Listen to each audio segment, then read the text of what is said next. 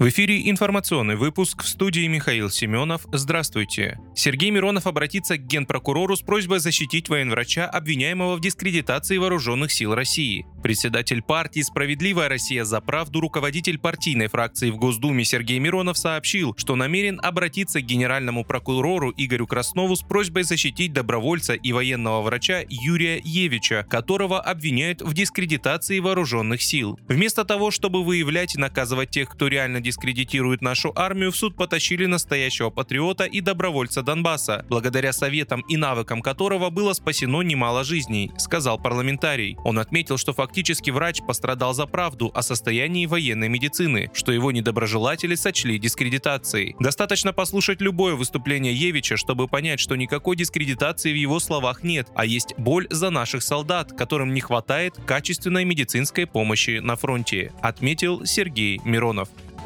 Планов по проведению мобилизации в России сейчас нет, заявил глава Комитета Госдумы по обороне Андрей Картополов. По словам парламентария, предлагаемые изменения в системе воинского учета, в том числе электронной повестки, никак этого не касаются. Это абсолютно никак не связано с мобилизацией. Все, что связано с мобилизацией, у нас регулируется другим законом, добавил Картополов. Сегодня Госдума должна рассмотреть законопроект, который предполагает создание единого реестра военнообязанных, а также вводит электронные повестки. По словам Картополова, традиционно Традиционные формы вручения повесток сохраняются, а электронные будут их дублировать. Военно обязанные смогут получать повестки в личном кабинете на портале госуслуг или в многофункциональных центрах.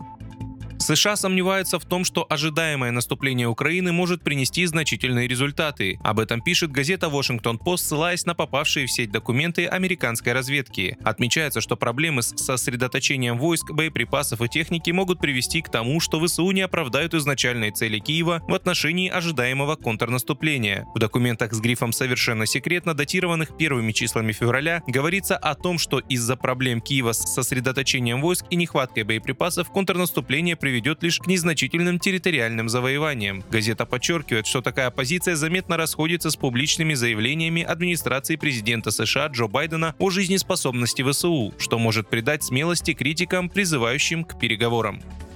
Межфракционный законопроект о нулевом рабочем месте внесен в Государственную Думу на рассмотрение, сообщает РИА Новости со ссылкой на одного из разработчиков проекта, вице-спикера Бориса Чернышова. Законопроект отвечает запросу молодежи. Очень часто работодатели не берут на первое рабочее место студентов и выпускников без опыта, а опыт невозможно получить без первого рабочего места, рассказал Чернышов. По его словам, принятый законопроект даст студентам возможность получить запись в трудовую книжку о том, что они проходили производственную практику и стажировку. Образом увеличив свой трудовой стаж. Это нулевое рабочее место по большому счету, пояснил Чернышов. Напомню, законопроект предложили Борис Чернышов от ЛДПР, Яна Лантратова от СРЗП и Нина Останина от КПРФ, а также другие депутаты. Вы слушали информационный выпуск. Оставайтесь на справедливом радио.